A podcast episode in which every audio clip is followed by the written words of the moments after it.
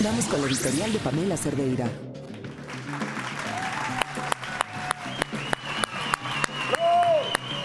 Lo que pasó este fin de semana es lamentable. Hasta hoy, ahorita que son las 8.37, no hay detenidos. Hay fotografías, hay videos, en teoría conocen a quienes conforman las barras y nadie estaba haciéndose responsable por esas escenas de terror. No pierdan su tiempo con discursos de un lado o del otro lado del espectro político. La razón por la que eso haya sucedido habla del nivel de violencia que somos capaces de ejercer. Por supuesto, no nos es ajeno el terror con el que las familias tuvieron que salir del estadio. Y más allá de eso, las imágenes de las personas que ya inconscientes seguían siendo golpeadas con brutalidad. ¿Hace cuántos días estábamos narrándoles lo que sucedió en Michoacán? La velocidad de la narrativa oficial para no utilizar la palabra fusilamiento. Porque si eso era lo que habíamos presenciado en el video, entonces estábamos ante otro nivel de terror. Y la no velocidad para aclarar al día siguiente que no había muertos, solo heridos ahora.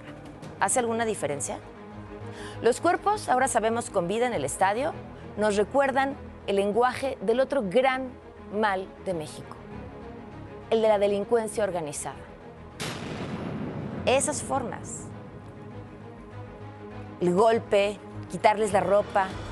Apenas en octubre del año pasado, la nota era una balacera en un partido de fútbol en Azcapotzalco.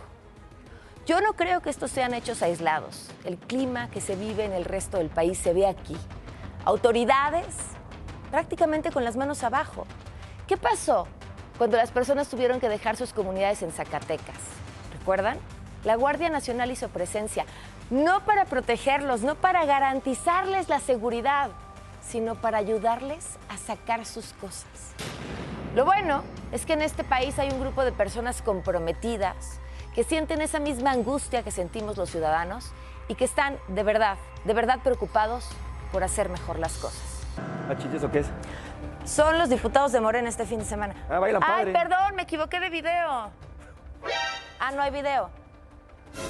Claro, es que no hay personas preocupadas por lo que de verdad está pasando en el país. Probablemente mañana las escenas que llenen sus, sus pantallas y hoy, por supuesto, y las primeras planas de los periódicos serán las de las marchas feministas, en las que los actos que consideran violentos se dan realmente por un grupo muy pequeño de quienes estarán marchando. Todas, todas las mujeres llevan en sus demandas un alto a la violencia.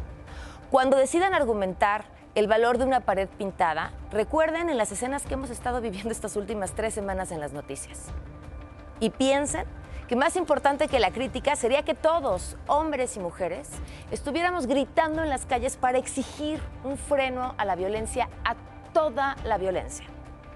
Con los datos reportados por el INEGI, son los primeros seis meses del año pasado, nos darían, escuchen bien, 95 homicidios por día en este país.